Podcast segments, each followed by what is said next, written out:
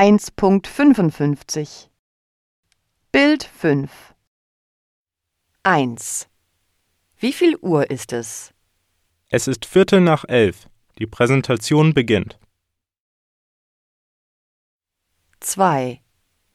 Was machen die Schüler hier?